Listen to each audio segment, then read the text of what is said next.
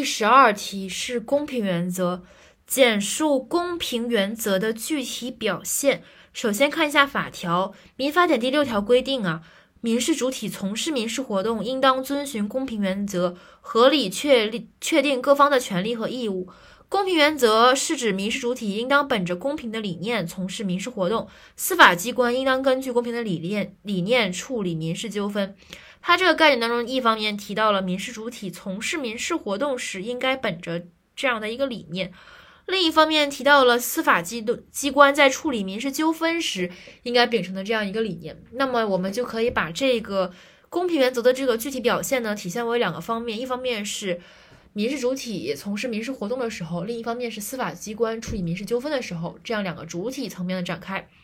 所以第一点。民事主体在从事民事活动、民事法律活动时，应当本着公平的理念，合理的确定义民权利义务关系，并且正当的行使权利、履行义务，兼顾他人利益和社会公共利益。这是在呃在自由的这个裁量的情况下，就是在自由的层面下，在议定的情况下，因为民法是主要是一个。权利法嘛，就是司法，所以就是在私人在进行民事活动当中，尊重意思自治的这样一个情况下的一个要求，是就是本本着公平的理念。然后第二点就是你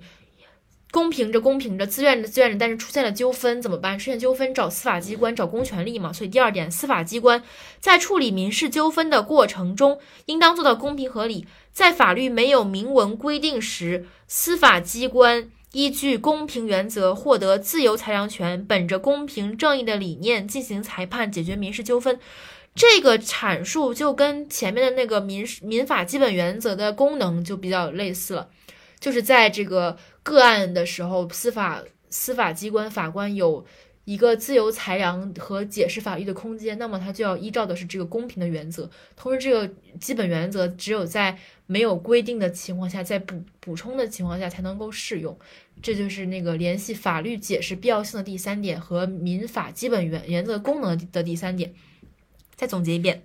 第一点，民事主体在从事民事法律活动时，应当本着公平的理念，合理的确定。开始的时候是确定。自愿确定、确定权利义务关系，并且正当的行使权利、履行义务，兼顾他人利益和社会公共利益。这句话拆成两部分，就是一方面在确定、在确定、确定权利义务关系的时候，在开始的时候要合理的确定、公平的确定；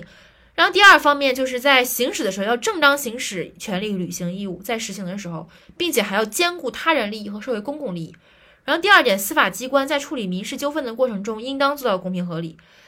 补充功能，在法律没有明文规定时，司法机关依据公平原则获得自由裁量权，就是法律解释的这个第三个必要性，本着公平正义的理念进行审判，解决民事纠纷。